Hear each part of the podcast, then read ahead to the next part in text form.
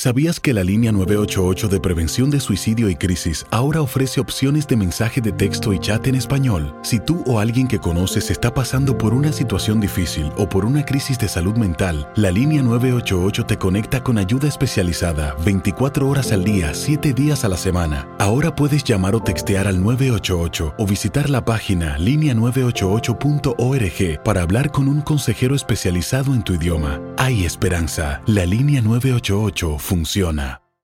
Aloha mamá. Sorry por responder hasta ahora. Estuve toda la tarde con mi unidad arreglando un helicóptero Black Hawk. Hawái es increíble. Luego te cuento más. Te quiero. Be All You Can Be, visitando goarmy.com diagonal español. When something happens to your car, you might say,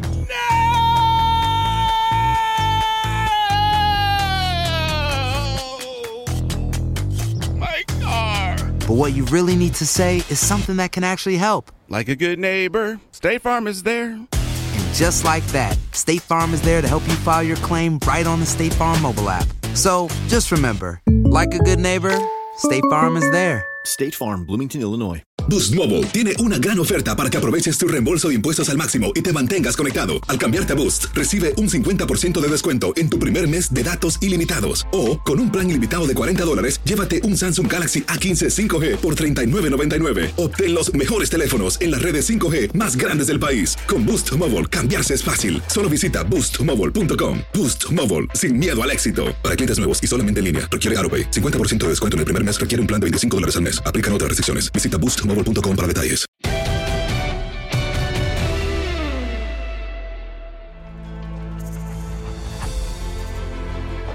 Bueno, acá estamos otra vez, como siempre, cada semana para una nueva edición del podcast de Noches Mágicas. Luisito, hoy nos hicieron levantar un poco más temprano, pero bueno, mejor, ¿no? Al que madruga, Dios lo ayuda, dice. ¿Cómo estás?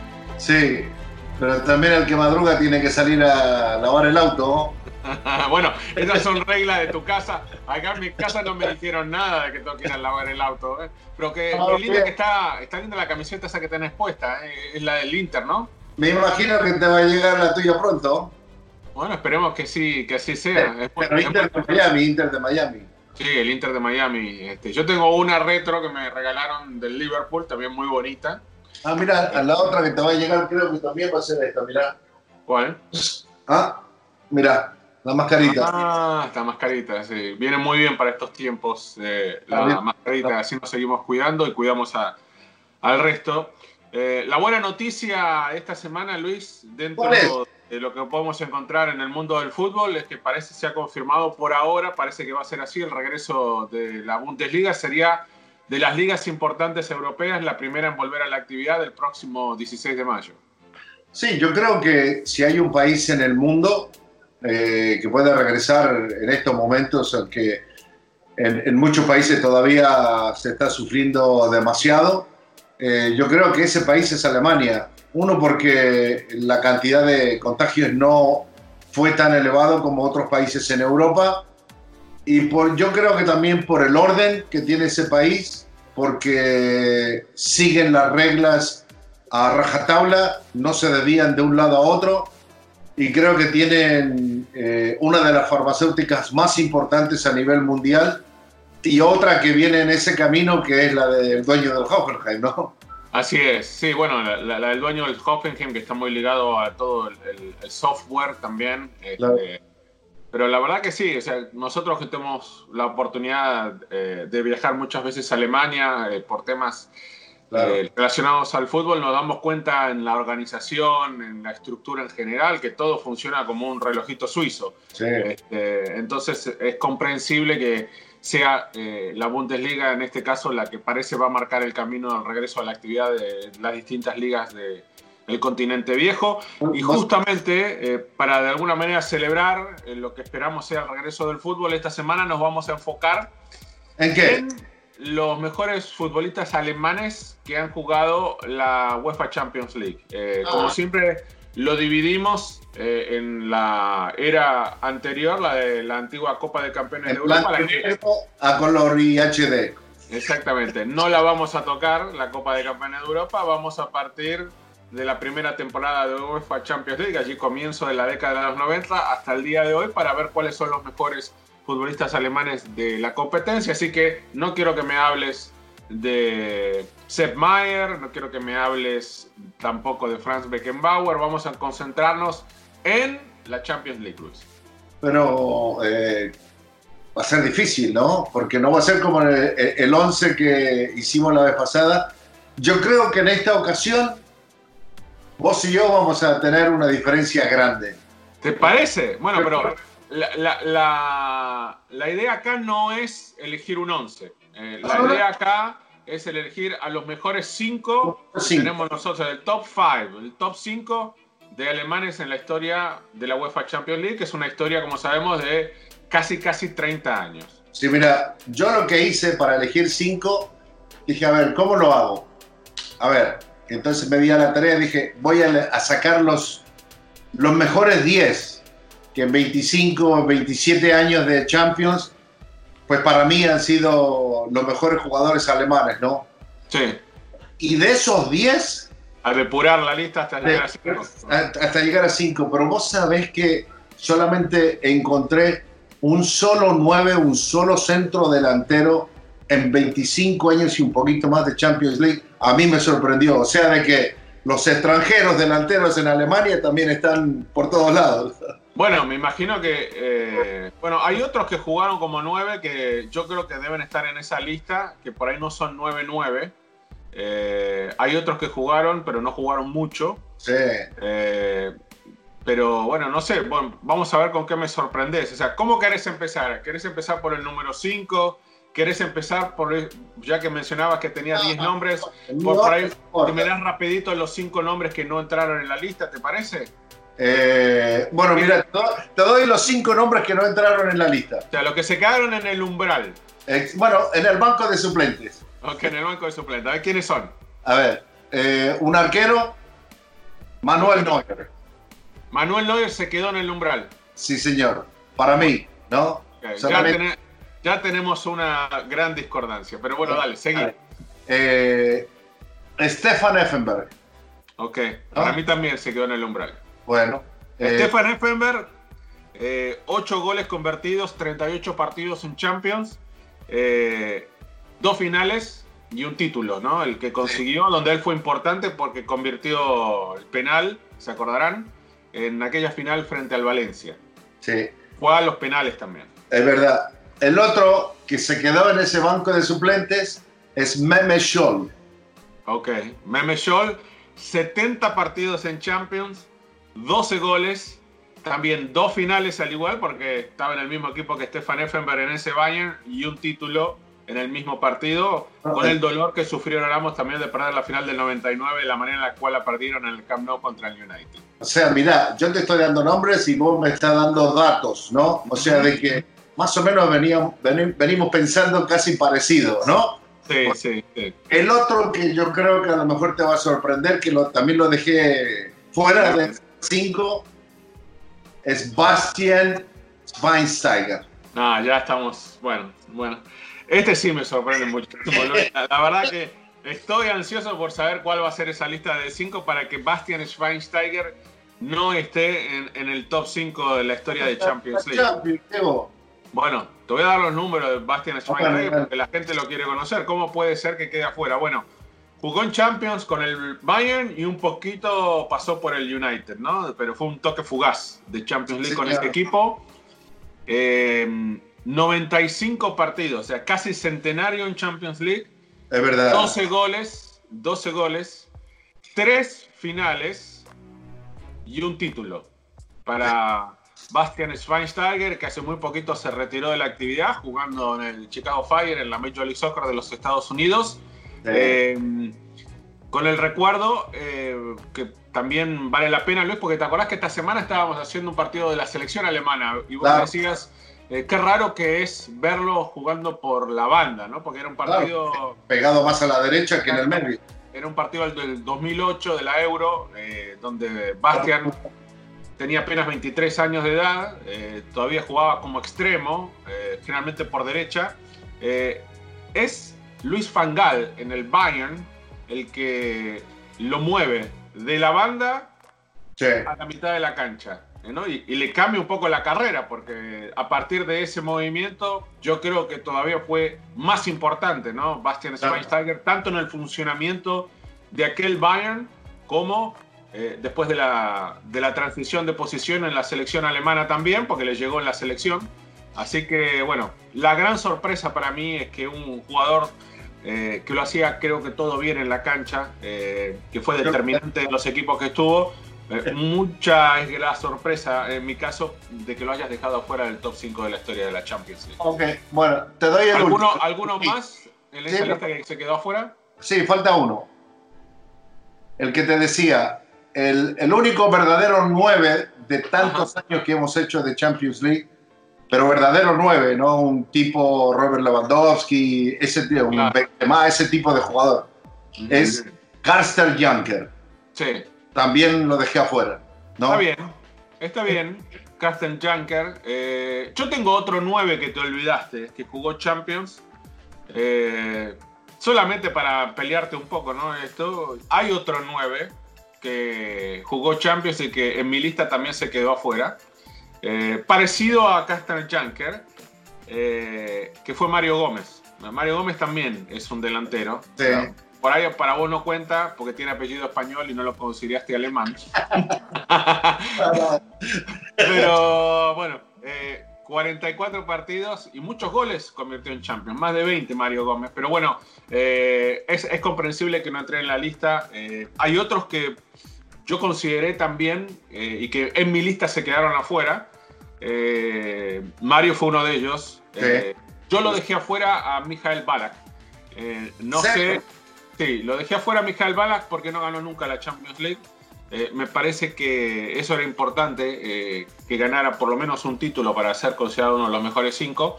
Un jugador excepcional del cual hablábamos eh, la otra vez cuando hablábamos de los mejores que no habían ganado nunca la Champions, lo teníamos nosotros en la lista, ¿te acordás Luis?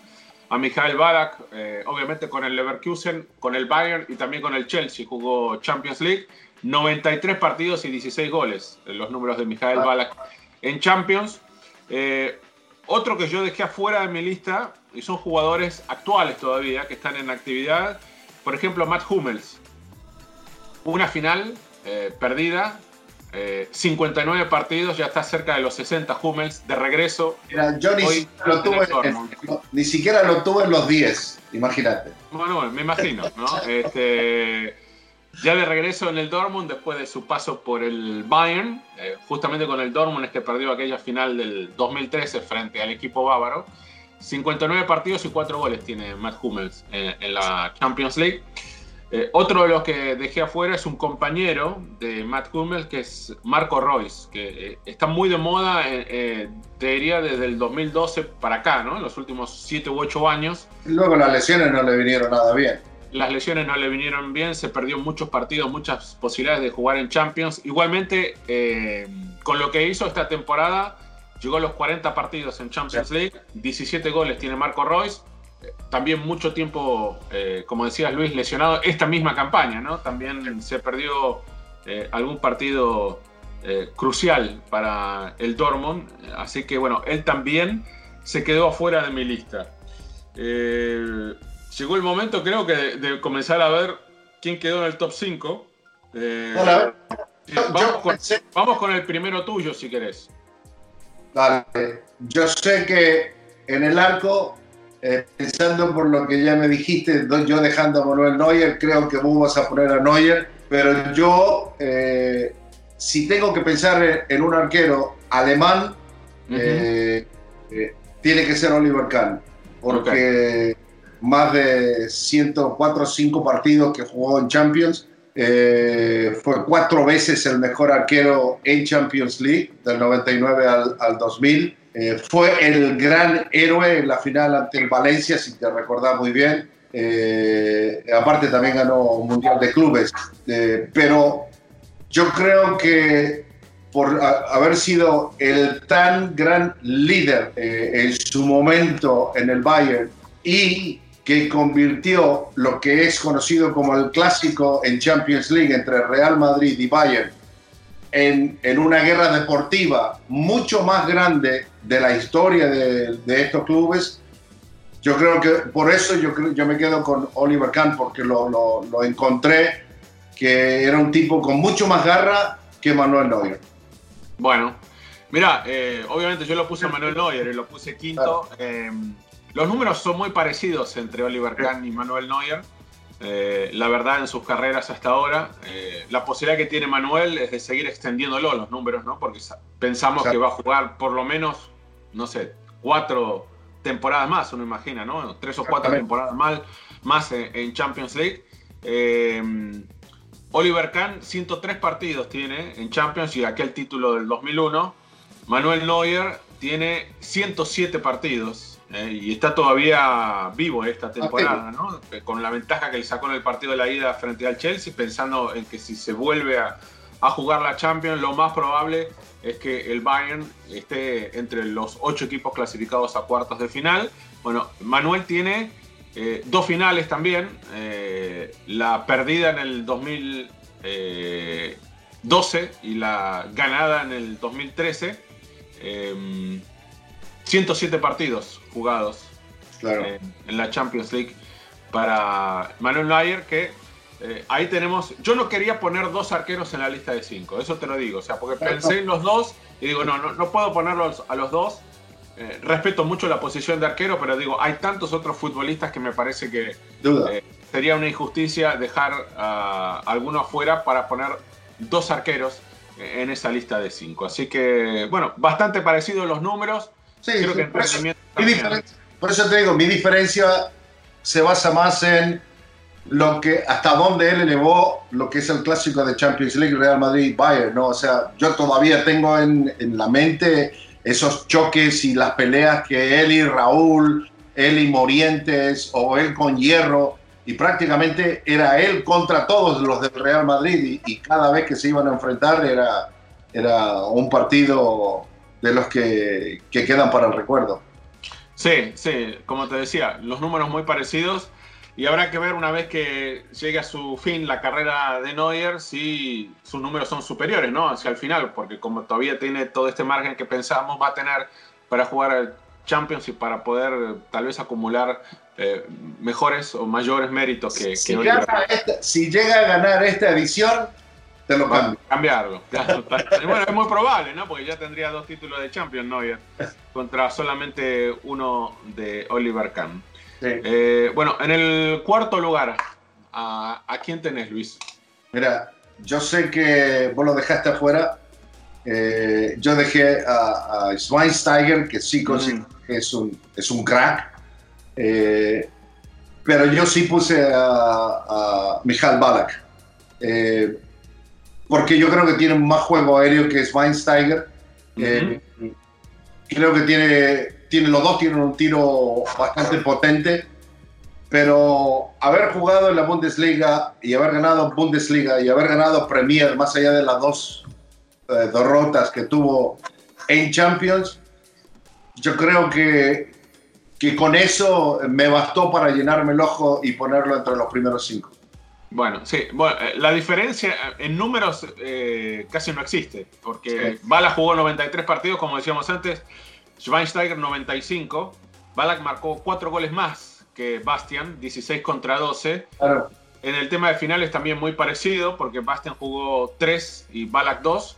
La diferencia es que eh, Schweinsteiger pudo ser campeón y Michael Balak no lo pudo ser. Pero bueno, eh, como jugador, te diría, me quedo con Balak y claro. Schweinsteiger. Ahora, enfocándonos solamente en Champions, como te decía antes, para mí era fundamental para ingresar en esta lista el poder haber eh, levantado en algún momento la orejona y como Balak no lo pudo hacer, lo terminé dejando afuera.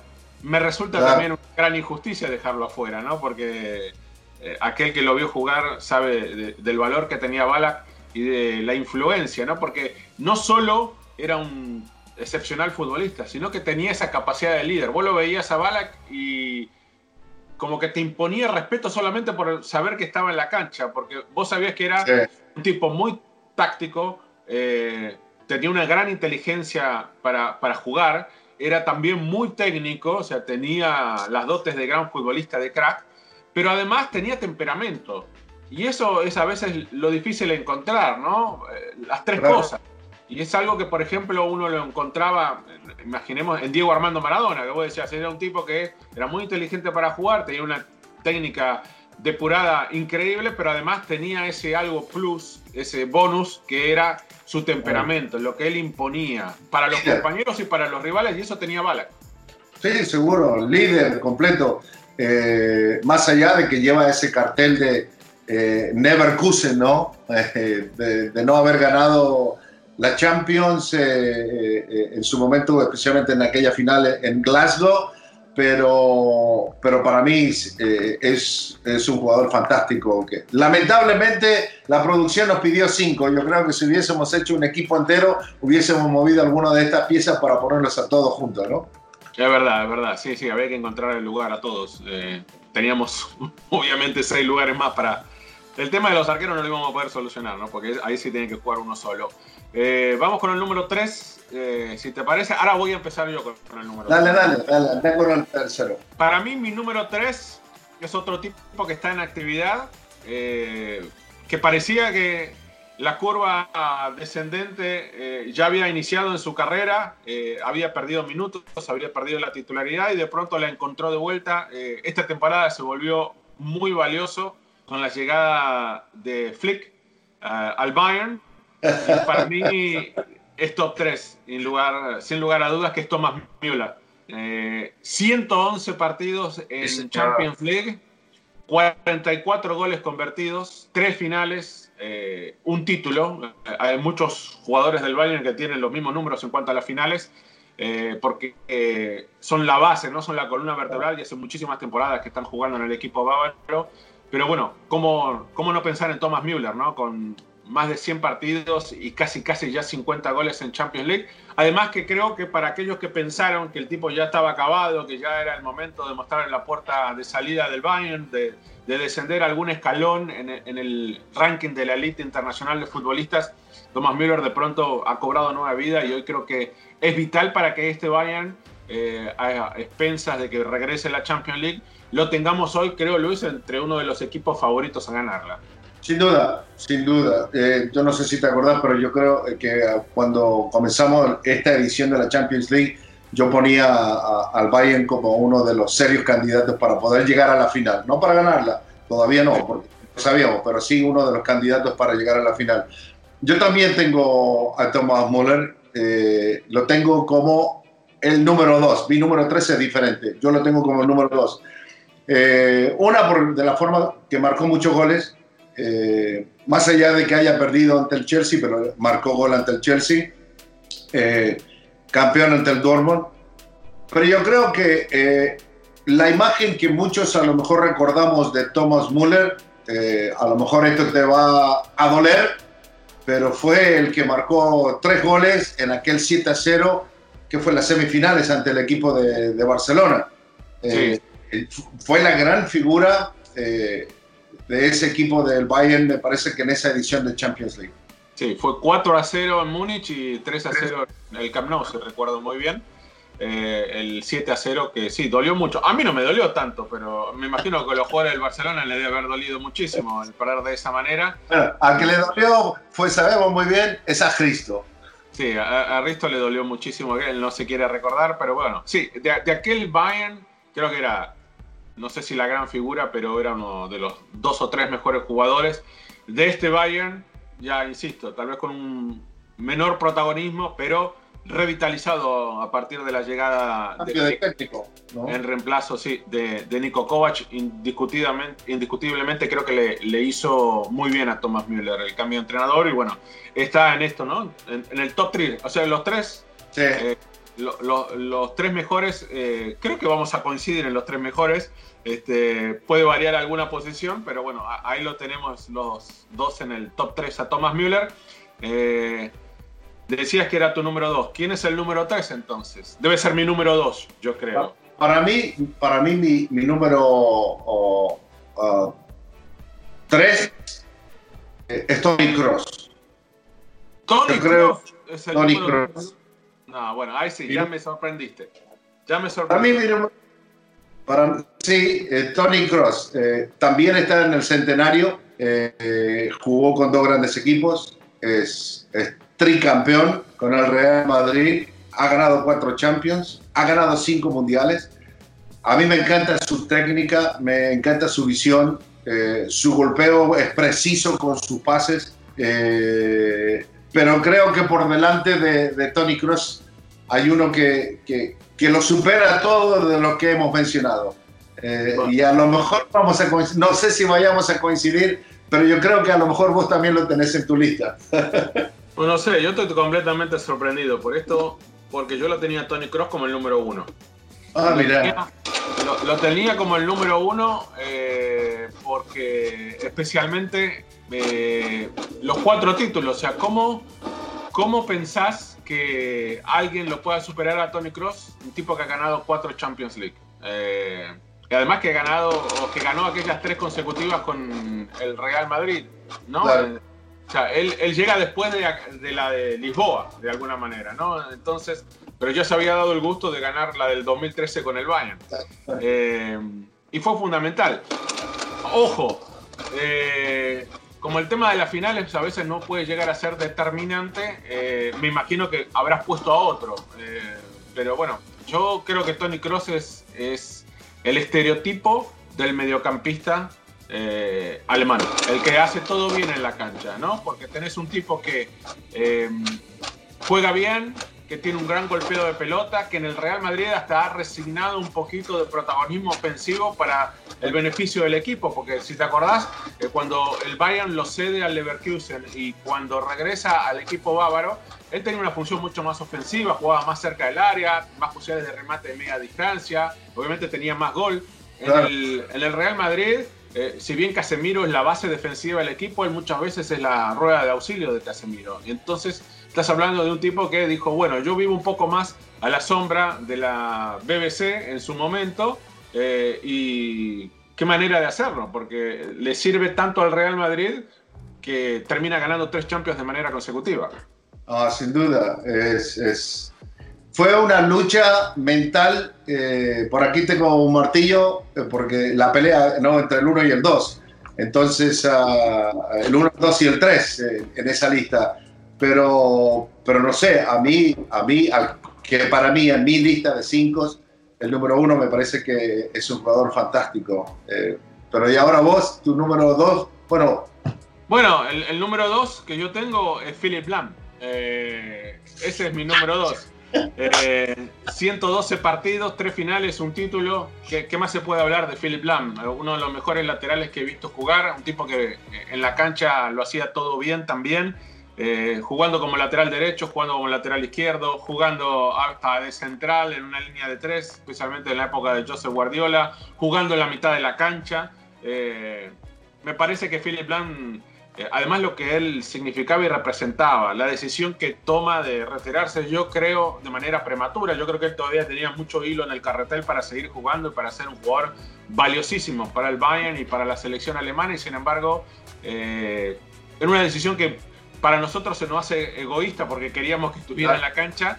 Eh, una decisión muy personal, decide eh, colgar los botines, eh, tal vez todavía tenía un par de años más para jugar en un gran nivel, pero bueno, indudablemente uno de los mejores jugadores en la historia, alemanes, que estuvo en Champions League y por eso lo había puesto como número dos. Lo había puesto como dos, sinceramente, Luis, por los cuatro títulos que tiene Tony Cross. Eh, por eso yo creo que, Tony era el número uno. ¿Quién es entonces tu número uno? Ahora, ¿es, Lam tu número uno? Para mí, Philip Lam es mi número uno. Eh, yo sé, yo entiendo que a veces las estadísticas a lo mejor nos enseñan algo completamente diferente o nos quieren engañar para no ver eh, posiblemente el lado humano, el lado deportivo, de los futbolistas y, no, nos dejamos llevar eh, a veces por los números, ¿no? Pero, pero era difícil, o sea, el uno o el dos, saber quién, quién, quién, quién iba a ser. Yo creo que la visión de juego eh, no es fácil eh, que cualquier jugador en cualquier posición se adapte, que pueda rendir al mismo o mejor nivel.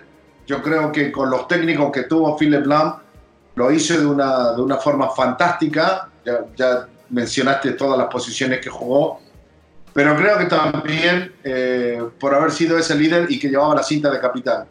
Y lo otro, a la diferencia con Tony Cross, a mí me parece que Philip Lam tuvo que trabajar dos veces más que Tony Cross para poderse ganar el respeto, eh, ser el líder de, del Bayern, eh, de, ser líder en la selección.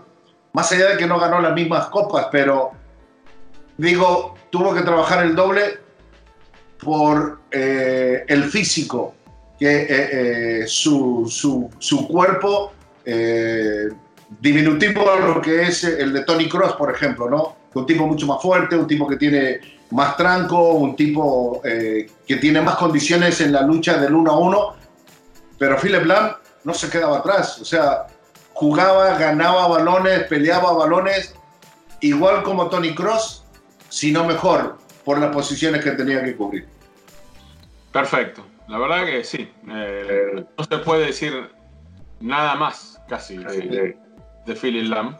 Eh, ¿Qué te parece? Bueno, yo como agregado antes de, de, cerrar el programa, pensé también en los técnicos alemanes eh, en la fase, en la era Champions League. Eh, hoy, que estamos haciendo el programa, el, el podcast, está cumpliendo 75 años de edad uno de ellos tres. Yo nombré o tengo en mi lista tres, eh, que es Jupp Heynckes. Sí. Eh, hoy está cumpliendo 75 años de edad.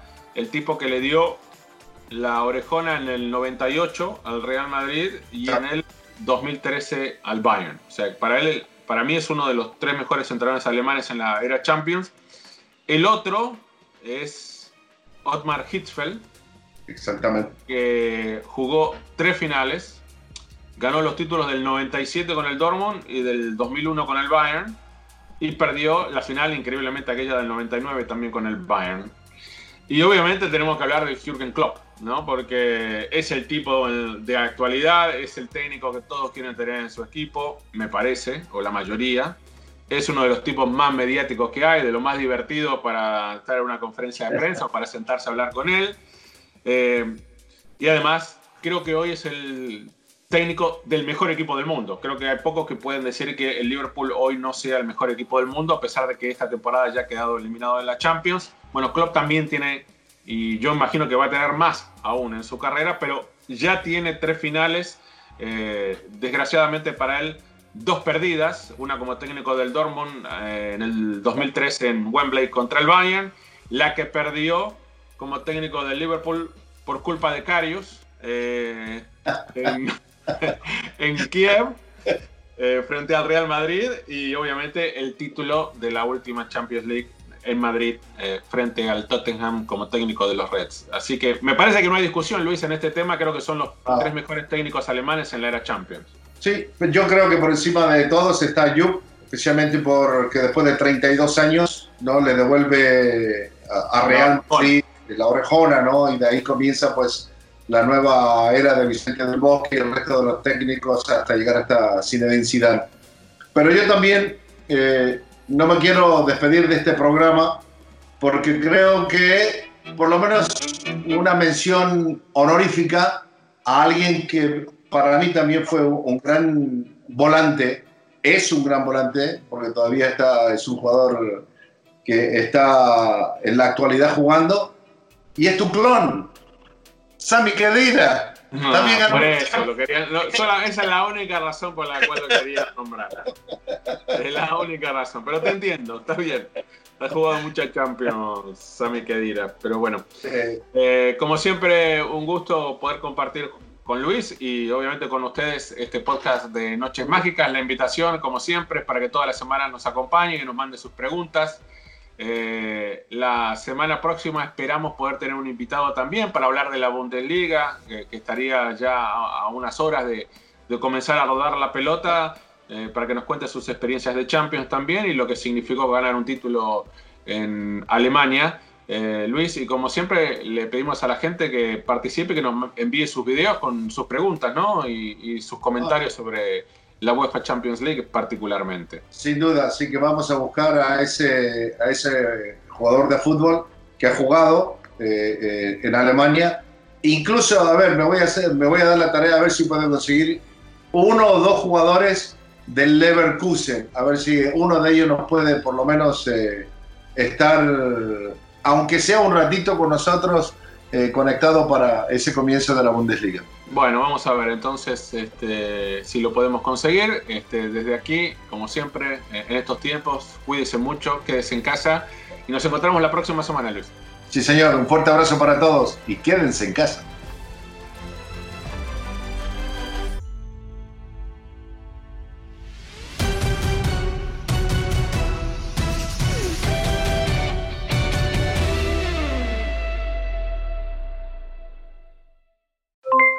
Aloha mamá, ¿dónde andas? Seguro de compras. Tengo mucho que contarte. Hawái es increíble. He estado de un lado a otro con mi unidad. Todos son súper talentosos. Ya reparamos otro helicóptero Blackhawk y oficialmente formamos nuestro equipo de fútbol. Para la próxima te cuento cómo voy con el surf y me cuentas qué te pareció el podcast que te compartí, ¿ok? Te quiero mucho. Be All You Can Be, visitando goarmy.com diagonal español. Boost Mobile tiene una gran oferta para que aproveches tu reembolso de impuestos al máximo y te mantengas conectado. Al cambiarte a Boost, recibe un 50% de descuento en tu primer mes de datos ilimitados. O, con un plan ilimitado de 40 dólares, llévate un Samsung Galaxy A15 5G por $39.99. Obtén los mejores teléfonos en las redes 5G más grandes del país. Con Boost Mobile, cambiarse es fácil. Solo visita boostmobile.com. Boost Mobile, sin miedo al éxito. Para clientes nuevos y solamente en línea, requiere AroPay. 50% de descuento en el primer mes requiere un plan de 25 dólares al mes. Aplican otras restricciones. Visita boostmobile.com para detalles. Si no sabes que el Spicy McCrispy tiene Spicy Pepper Sauce en el pan de arriba y en el pan de abajo, ¿qué sabes tú de la vida?